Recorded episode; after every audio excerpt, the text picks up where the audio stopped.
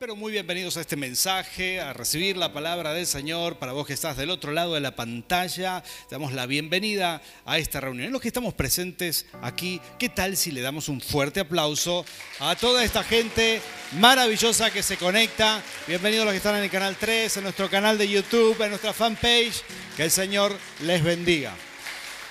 Muy bien, y nosotros aquí estamos listos para recibir el mensaje, la palabra del Señor. ¿Habrá alguien aquí con hambre y sed de la palabra del Señor? Amén, qué bueno.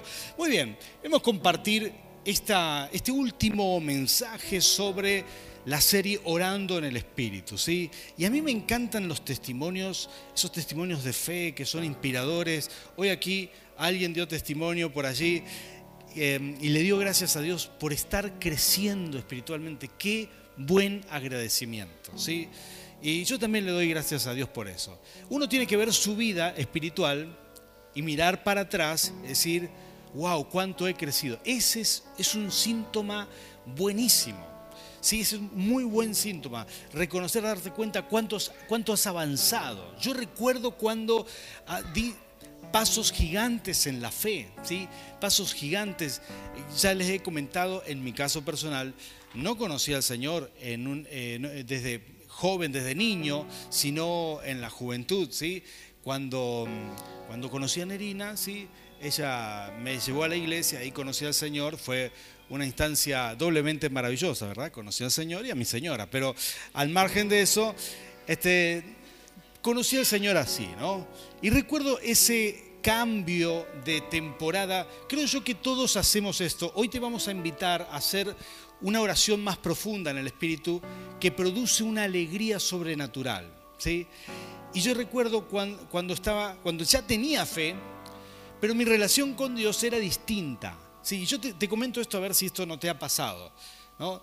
De saber que Dios existe y de pronto empezás a creer, tenés una necesidad de, de acercarte al Señor, pero todavía mi fe era como expectante, sin seguridad absoluta de que Dios era real. Yo creía, sabía que, pero tenía que verlo al Señor, tenía que probarlo. ¿sí? Yo veo esto en muchos personajes del Antiguo Testamento, gente maravillosa, gente de fe, que en un momento tuvo que probar al Señor. Por ejemplo, Josué. Josué es un hombre increíble, un hombre intachable en las escrituras. Él es el que hace que el pueblo de Israel entre a la tierra prometida. Así como estuvo con Moisés, el Señor también estuvo con Josué. Y así como con Moisés abrió el mar rojo, con Josué abrió el río Jordán para que todo el pueblo pase en seco. ¿sí? El mismo tipo de milagro para mostrar que así como estuvo con su padre espiritual, también estaba con su hijo espiritual. Una cosa maravillosa. Pero Josué tenía esa... Él no había subido al monte Sinaí. Él no hablaba cara a cara con Dios. Tenía otro tipo de relación.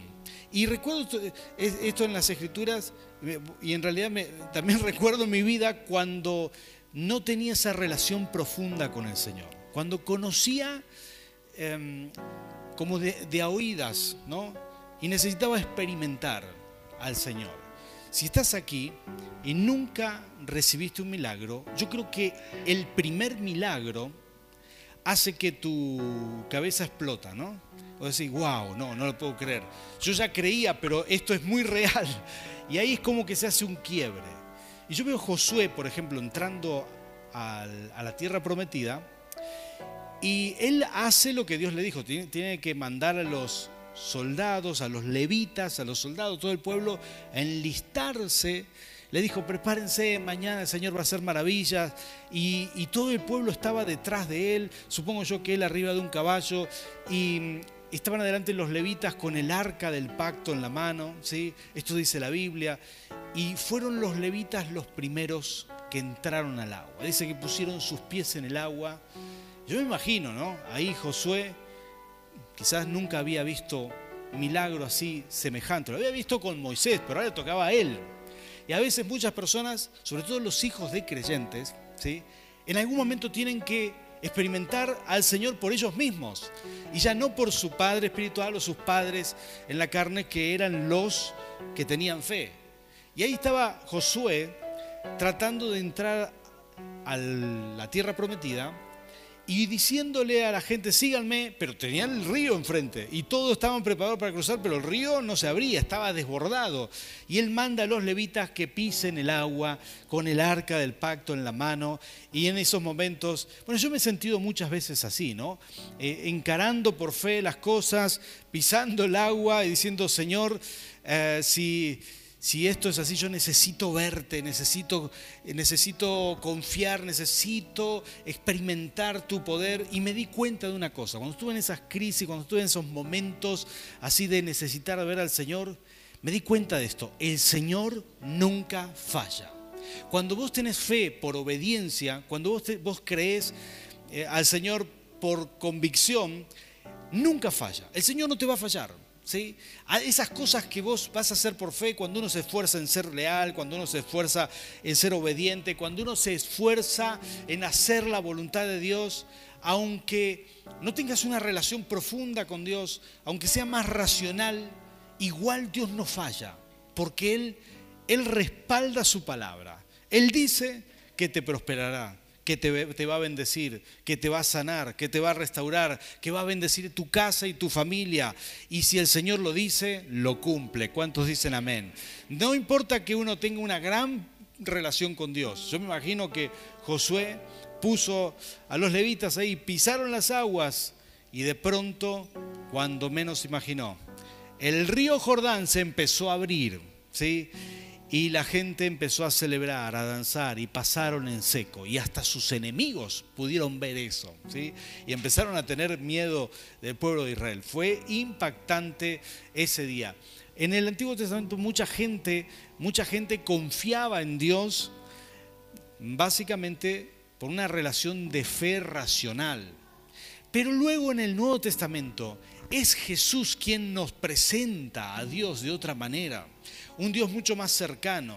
Y como te lo dije al principio de esta serie, lo presenta como un Padre bueno y presenta la parábola del hijo pródigo, ¿sí? Esa parábola maravillosa que dice que dos hermanos, eh, había uno, el más chico, le pide la herencia al padre y se va se va y despilfarra todo su dinero. Cuando ya no tenía más, quizás pasaron un par de años, despilfarró todo, y, estaba muy mal financieramente, que tenía que comer, dice, el alimento de los chanchos. Ustedes saben que los chanchos comen lo, más, lo, lo, que sobra, lo más podrido, lo más feo. Eso se comen los cerdos. Y estando en esa situación, decidió volver a la casa de su padre, al menos para ser un jornalero más. Este es el Dios que nos presenta Jesús. ¿sí? En esta parábola, Dios es muy cercano, muy real. Y aparece el Señor ahí en esta figura, dice el Señor Jesús mostrando a Dios que estaba mirando el horizonte a ver cuándo volvía su hijo. Y de pronto lo encuentra, lo ve venir, de lejos lo reconoce y sale de la casa y sale a buscarlo. ¿sí? Y sale y lo abraza. Yo quiero leerte estos pasajes porque vamos a aprender mucho de esto, vamos a aprender acerca del Espíritu Santo y esta relación profunda con Dios, esta relación de amistad. Vamos a orar para crecer en relación con Dios. ¿Cuántos dicen amén a esto? ¿sí? Dios quiere conocerte, perdón, eh, Dios quiere que le conozcas mucho más a Él. Él ya te conoce, pero ahora Él quiere que vos le conozcas, ¿sí? que tengas esta experiencia con Dios. Y a veces no nos queda muy en claro esto. A veces leemos el Antiguo Testamento, pero claro, hay un pasaje, hay un, hay un antes y un después. Pentecostés marca un antes y un después. Después de Pentecostés, en el tiempo que estamos viviendo hoy, nuestra relación con Dios puede ser mucho más profunda. En este tiempo podemos recibir revelación, podemos recibir palabras directas, profecías, podemos recibir mucho del Señor. Y ese es el tiempo que estamos viviendo ahora. Ahora quiero leerte algunos versículos de estos. Lucas capítulo 15, versículo 20 en adelante, dice así la palabra del Señor. Así que emprendió el viaje y se fue a su padre. Este, es el joven que había despilfarrado todo, dijo voy a volver a casa. Dice, todavía estaba lejos cuando su padre lo vio y se compadeció de él. Salió corriendo a su encuentro, lo abrazó y lo besó. El joven dijo, papá, he pecado contra el cielo y contra ti. Ya no merezco que se me llame tu hijo. Por favor, presten atención a esto. Las parábolas del Señor Jesús no tienen desperdicio. Y en los detalles Él muestra muchas enseñanzas. Él dice que venía este joven con culpa, diciéndole, ya no merezco, ya no merezco ser tu hijo, ¿no? Y mm, de pronto dice, pero el padre ordenó a sus siervos pronto, traigan la mejor ropa para vestirlo. Alguien diga conmigo, la mejor ropa. Esto tiene mucha profundidad. Y, dice, em, dice, póngale también un anillo en el dedo. Alguien diga conmigo, un anillo. Y sandalias, sandalias en los pies. Traigan el terreno más gordo y mátenlo para celebrar un banquete. Y aquí vemos al Padre, esta es la imagen que Jesús nos presenta.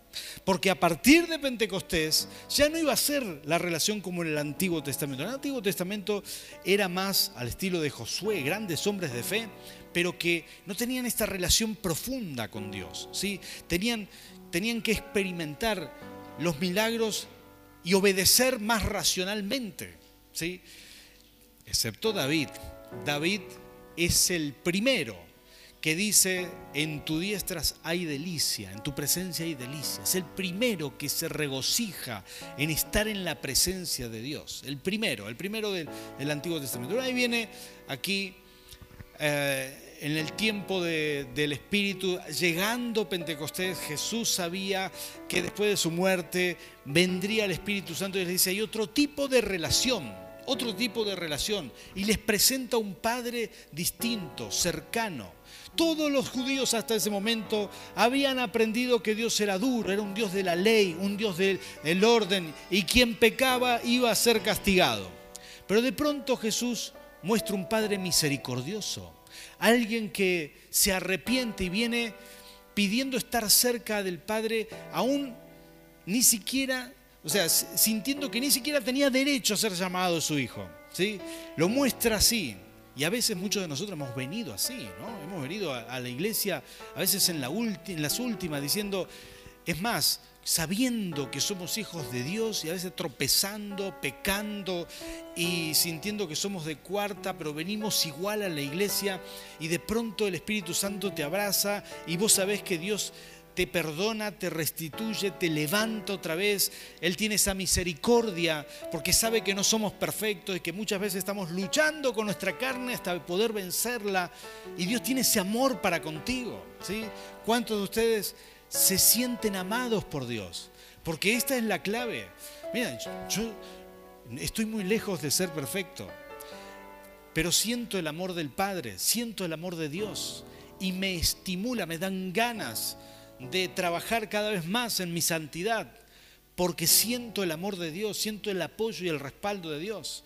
Y así viene Jesús presentando al Padre ahora quien lo abraza a este Hijo y le da estas cosas todo en, en las parábolas de Jesús, todo tiene un significado. Lo primero que él dice son las vestiduras, la mejor ropa, dice en esta parábola, ¿sí? Tráiganle la mejor ropa, la mejor que hay, ¿sí? Y esto tiene un significado muy espiritual, muy poderoso, porque voy a leerte un texto, y esto está en Lucas 24, 49. Dice, esto dice Jesús antes de irse. Él cuenta esta parábola, ¿sí? Y luego, cuando él murió, resucitó, antes de ser ascendido, antes de ascender, le dice a sus discípulos, les da un encargo, tienen que ir a predicar a todo el mundo pero les dice, quédense juntos, estén orando, va a venir Pentecostés. Pero a Pentecostés, en, el Evangelio según San Lucas, lo llama de esta manera. Dice, dice, ahora voy a enviarles lo que ha prometido mi Padre. Pero ustedes quédense en la ciudad hasta que sean revestidos. Por favor, diga conmigo, revestidos revestidos del poder de lo alto. Así le llama Jesús al Espíritu Santo, como si fuera una vestidura nueva, la mejor ropa, revestido, ¿sí? Y es una nueva vestidura. Esta es la experiencia con Dios que marca Jesús aquí en las Escrituras. Y ya lo enseña en la parábola, de alguna manera, esas personas que hemos llegado a Cristo, que hemos llegado a la iglesia, que necesitamos ver el poder, los milagros, que necesitamos del Señor, del amor de Dios.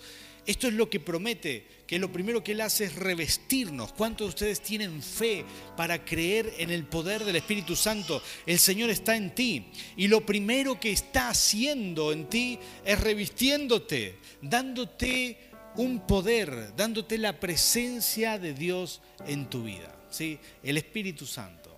Esa es la primera cosa. Y uno diría, pero quizás no lo merezco. Sí, al igual que en la parábola de del hijo pródigo.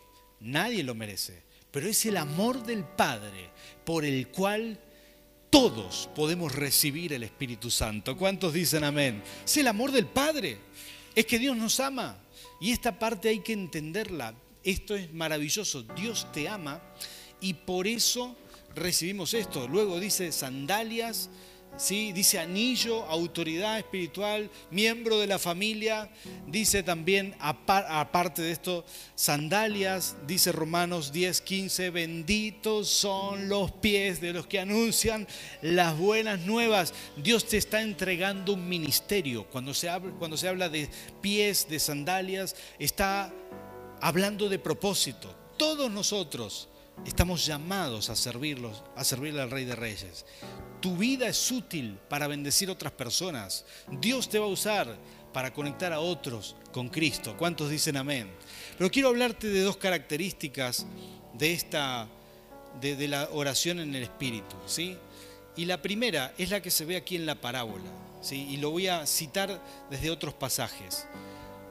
Orar en el espíritu es, es tener esta experiencia de cuando Dios te embiste de poder, te trae a, bueno, en la parábola dice, vamos a hacer un banquete y mete al hijo en la casa, en la celebración. ¿sí? Ya no es solamente misericordia, ya lo, mete adentro de la gracia lo mete en la celebración. Adentro de la casa del Padre hay bendición, hay abundancia, hay paz. Ahí están todos los regalos. Dios nos metió en la iglesia, nos metió en su iglesia, en la casa de Dios. Y ahí somos bendecidos. Esto, esto en la parábola es muy significativo, ¿sí? Y me gustan estos detalles, ¿no? Porque empezamos a vivir la experiencia de ser hijos, pero hijos del Rey de Reyes, de sentirnos hijos espirituales de Dios. Todos los seres humanos son creación de Dios, pero no todos son hijos, a menos que puedas lograr tener esta paternidad. Y esta es la oración en el Espíritu, la oración que hace un hijo. ¿sí? Es muy distinto si tu vecino te pide algo, alguien que no conoces te pide algo. ¿sí? Si alguien que no conoces te dice, eh, necesito dinero, necesito esto o aquello, vos vas a pensar bien si le vas a dar o no le vas a dar.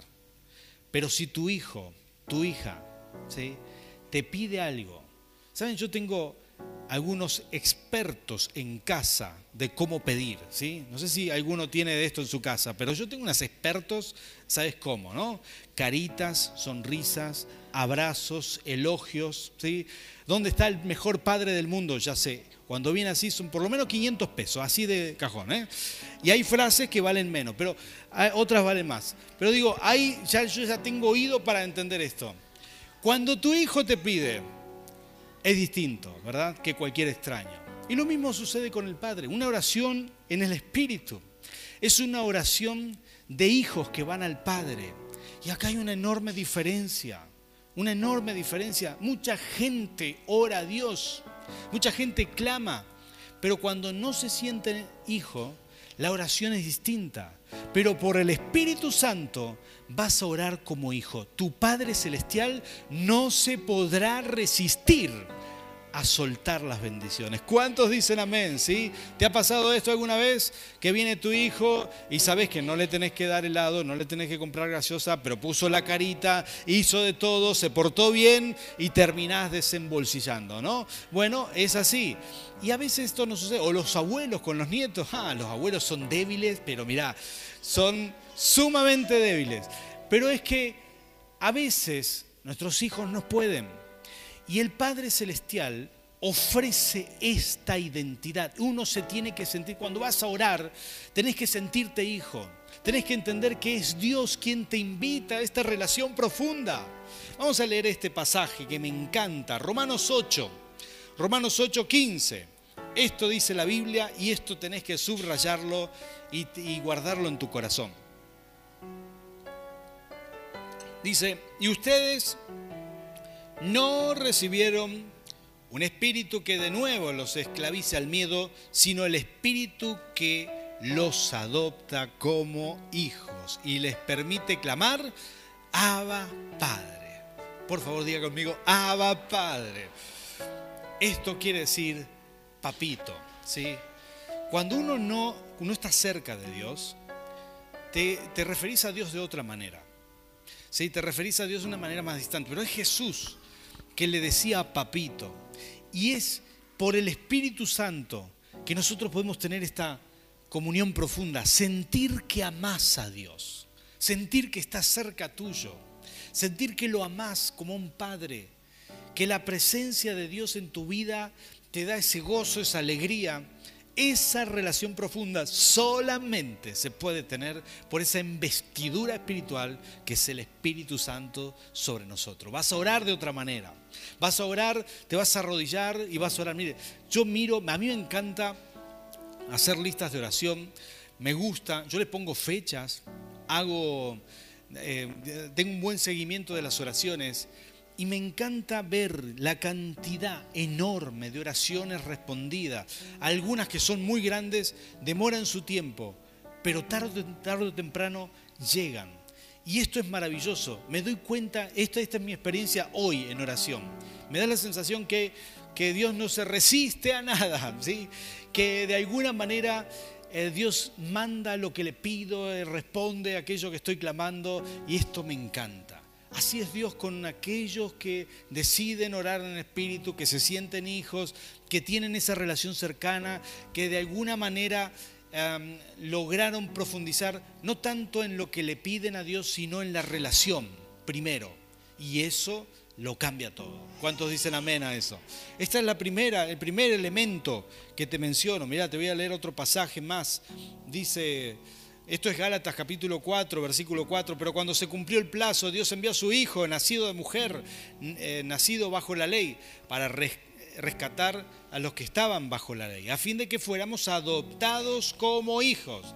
Ustedes ya son hijos. Dios ha enviado, ha enviado nuestros perdón, Dios ha enviado a nuestros corazones el espíritu de su Hijo, que clama, Abba Padre. Así que ya no eres esclavo, sino hijo, y como eres hijo, Dios te ha hecho también heredero. Mira a la persona que está al lado tuyo y decirle, no sé si sabías, pero tenés una herencia, ¿sí? te han dejado una herencia tremenda. Sí, Señor, y todo eso que celebres se va a cumplir en tu vida. Gloria al Rey. Hay una herencia espiritual, ¿sí? Hay una herencia de bendición. Y hay que, hay que clamar a Dios como hijos, clamar a Dios, acercarnos confiadamente al trono de gracia, confiados. Es que es Dios, como esta parábola del hijo pródigo, ¿sí? Es Dios quien lo está llevando al hijo, me lo imagino, que le puso una túnica nueva y se lo está llevando para adentro donde está la fiesta, lo está llevando al trono de gracia, porque la casa representa la gracia. Y esto dice la palabra, que nos acercamos a Dios confiadamente, ¿sí? Hay personas que no, no conocen a Dios, entonces oran a la distancia. Algunos dicen, no, porque yo intenté con Dios y Dios no me respondió, así que ya me alejé, ya no, no quiero probar más o no confío. Es una cuestión de experiencia, de entrega, de rendición, de venir rendido como vino ese hijo pródigo, de venir a los pies del Padre. Dios te recibe con los brazos abiertos. Esta experiencia es para todo el mundo. ¿Cuántos dicen amén a eso? Y acá viene la segunda y última cosa que quiero mencionarte, le voy a pedir a los adoradores que empiecen a adorar aquí suavemente con los instrumentos. Y esto es lo que, bueno, encontrar placer al orar, ¿sí? Esto es maravilloso, ¿eh? Encontrar ese, esa alegría al orar.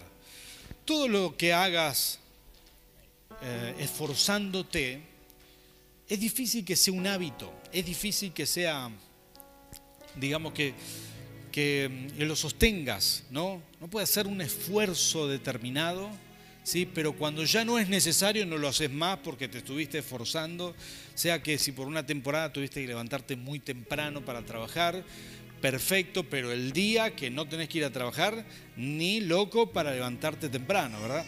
Porque te estuviste esforzando mucho. Y todo lo que es un esfuerzo, ¿sí? Y no es un placer, lo que es un esfuerzo es difícil sostenerlo en el tiempo, ¿sí?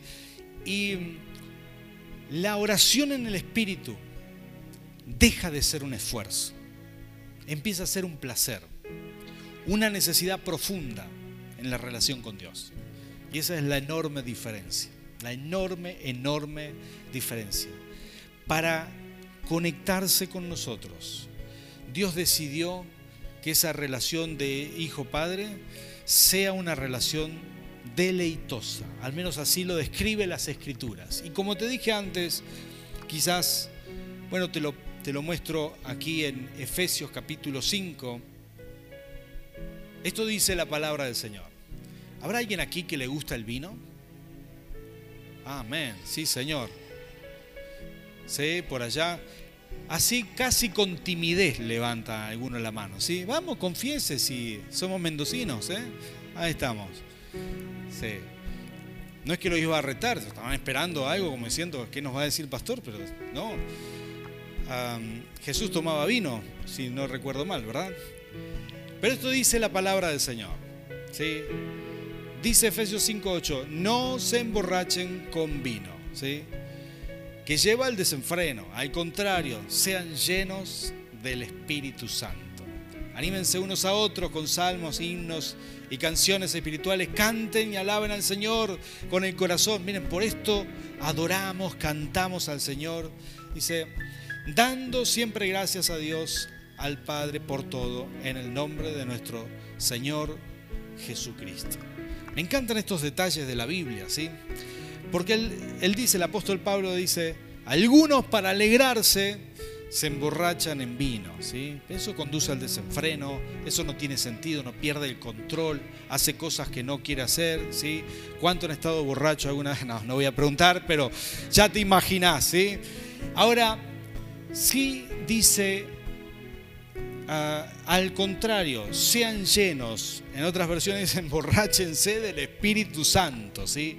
Ahí sí podemos no tener, no tener control para beber del río del Espíritu. ¿sí? Ahí sí podés tomar todo lo que quieras. Y Él compara el vino como un símbolo de alegría. Y la presencia de Dios es esto, el Espíritu Santo en nuestras vidas es alegría. Mira, tanto se habla de la felicidad, pero la felicidad que colma tu vida, que lo llena, la que no es artificial, la que es divina, viene de una sola experiencia, de la presencia con el Espíritu Santo. Naciste para ser feliz, para ser una persona que vive con gozo, con alegría. Este es el sello de una, de una oración en el Espíritu. Te dan ganas y si no lo hiciste te falta algo. ¿sí? Te falta esa oración y yo quiero orar aquí, queremos activar para que nuestra iglesia ore en el Espíritu y sientas el llamado. Cuando uno, cuando me dijeron alguna vez, tenés que ayunar, ¿sí? Me, obviamente que Nerina me iba ministrando a mí en todas estas cosas, yo dije, jamás en la vida voy a lograr ayunar, si no, en ese momento, ¿verdad? Si no aguanto sin comer una hora, imagínate, era, tenía 19 años, lo que comía en esa época, ¿no? Y no voy a poder ayudar jamás. De pronto encontré esto, encontré la alegría del Espíritu, que te cause placer la oración, que te es fácil ayunar. Otra cosa que siempre me costó es una vigilia, ¿sí? Yo sé que a muchas personas les es más fácil ser noctámbulos, estar toda la noche despierto. No es mi caso. ¿eh? Yo quiero dormir temprano.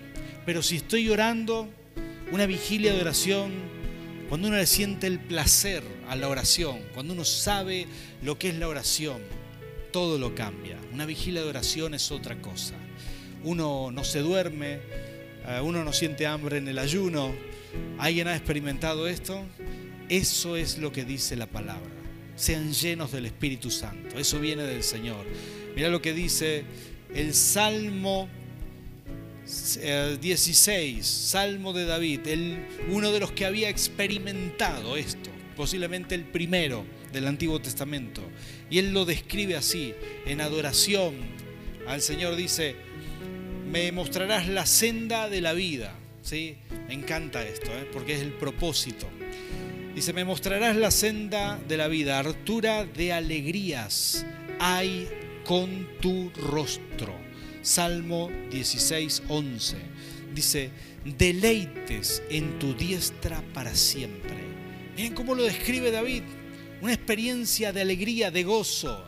Yo quiero orar por, por ti, por nuestra iglesia, por aquellos que están conectados, para que podamos tener esta experiencia. Naciste para ser feliz. ¿Estás viviendo eso? ¿Estás viviendo eso? A veces nos enredamos en relaciones que no tienen que ser, en deudas que no deberíamos tener, tantas cosas que nos sacan la felicidad. Quiero decirte, el Espíritu Santo te está llamando. Hay una alegría para vos, hay deleites a la diestra del Padre, hay delicias en su rostro y el Señor te llama. ¿Cuántos van a recibir este llamado? El Señor te quiere meter en la casa de su gracia. El Señor te quiere llevar como a un hijo a ese lugar santo para que vivas en su presencia. Por favor, ponte de pie. Vamos a orar juntos. Y si hay alguien que vino aquí y nunca ha experimentado esto de parte del Señor, estos, estos días son tremendos. Se viene Pentecostés.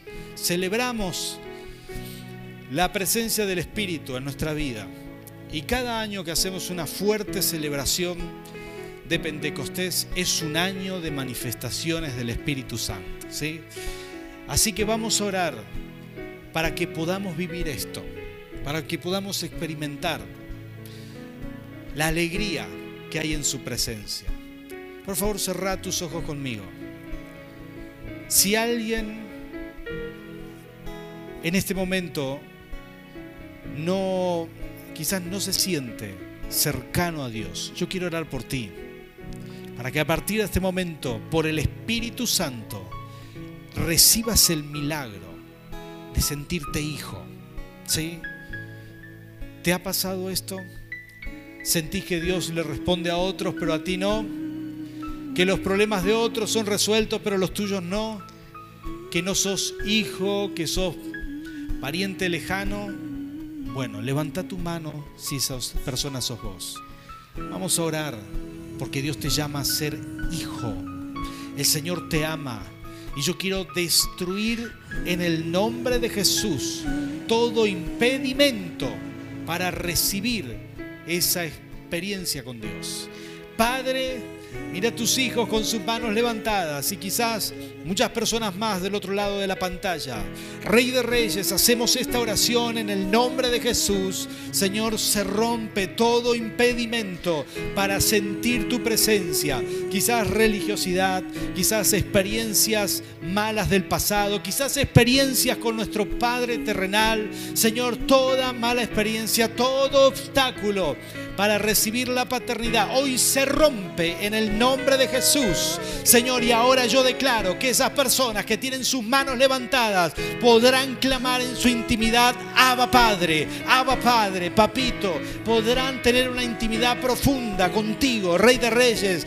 Señor, ellos vendrán a ti y tú los vas a abrazar como un Padre bueno, Señor, tal cual la parábola del Hijo Pródigo. Señor, bendigo a tus hijos en el nombre de Cristo Jesús. Gracias, Rey. Gracias, Señor. Señor, te clamo este milagro. Imparte la alegría de tu espíritu, Señor. Sabemos perfectamente que tú nos hiciste para vivir una vida en plenitud. Señor, nos hiciste para vivir una vida de, de alegría, para vivir una vida de felicidad. Padre, imparte esa vida que tú quieres darnos en el nombre de Cristo Jesús. Señor, recibimos de ti, Señor gracia sobre gracia. Recibimos de ti, Señor, en el nombre de Cristo Jesús. Señor, queremos crecer en nuestras experiencias contigo. Queremos avanzar. Señor, conocerte más y tener esta comunión profunda, estrecha contigo, Señor. Saber que estás cerca. sentir el gozo de orar, de ayunar, de adorar, la alegría de adorar.